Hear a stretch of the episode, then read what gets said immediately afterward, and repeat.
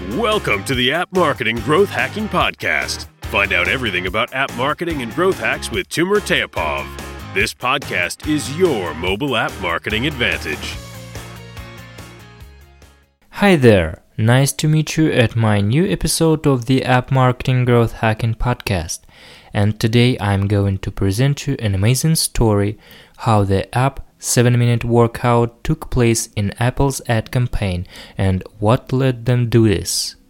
Its creator emphasized that it wasn't simply a matter of luck. So I hope you guys are ready to start, so let's do it.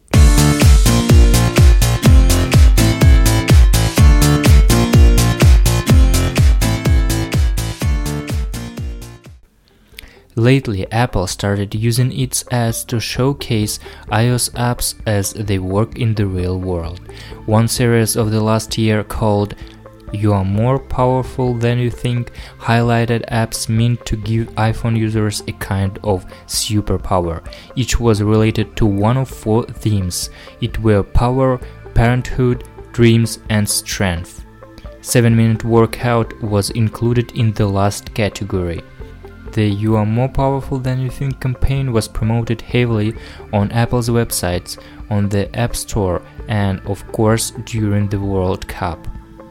For sure, it was absolutely shocking for developers, but they said that being in an Apple ads isn't just a matter of luck.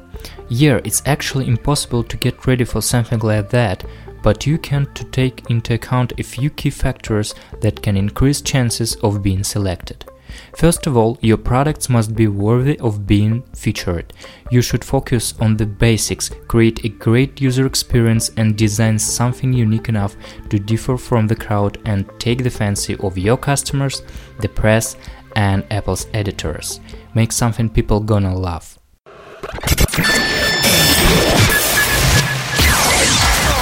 Hey, hey, App Nation! Are you interested in app downloads increase at minimum cost? Do you want to double your conversion rate on an App Store landing page? You are in the right place. Our app marketing agency help people drive organic app downloads and change the world every single day. We are focusing on our two core competencies, App Store optimization and podcasting outsourcing. App Store optimization is a crucial piece of the mobile app marketing. We will provide a service to help you rank higher in an App Store search results and increase conversion rate on an App Store landing page. Cost per install for app downloads is increasing constantly, so it's time to employ other sources. Podcasting is a huge organic source today, and there is very low competition. For instance, iTunes directory has more than 500 million subscribers. We provide the entire podcasting service for mobile apps. Visit justforward.co for more information and also get my App Store Optimization Udemy course absolutely free. justforward.co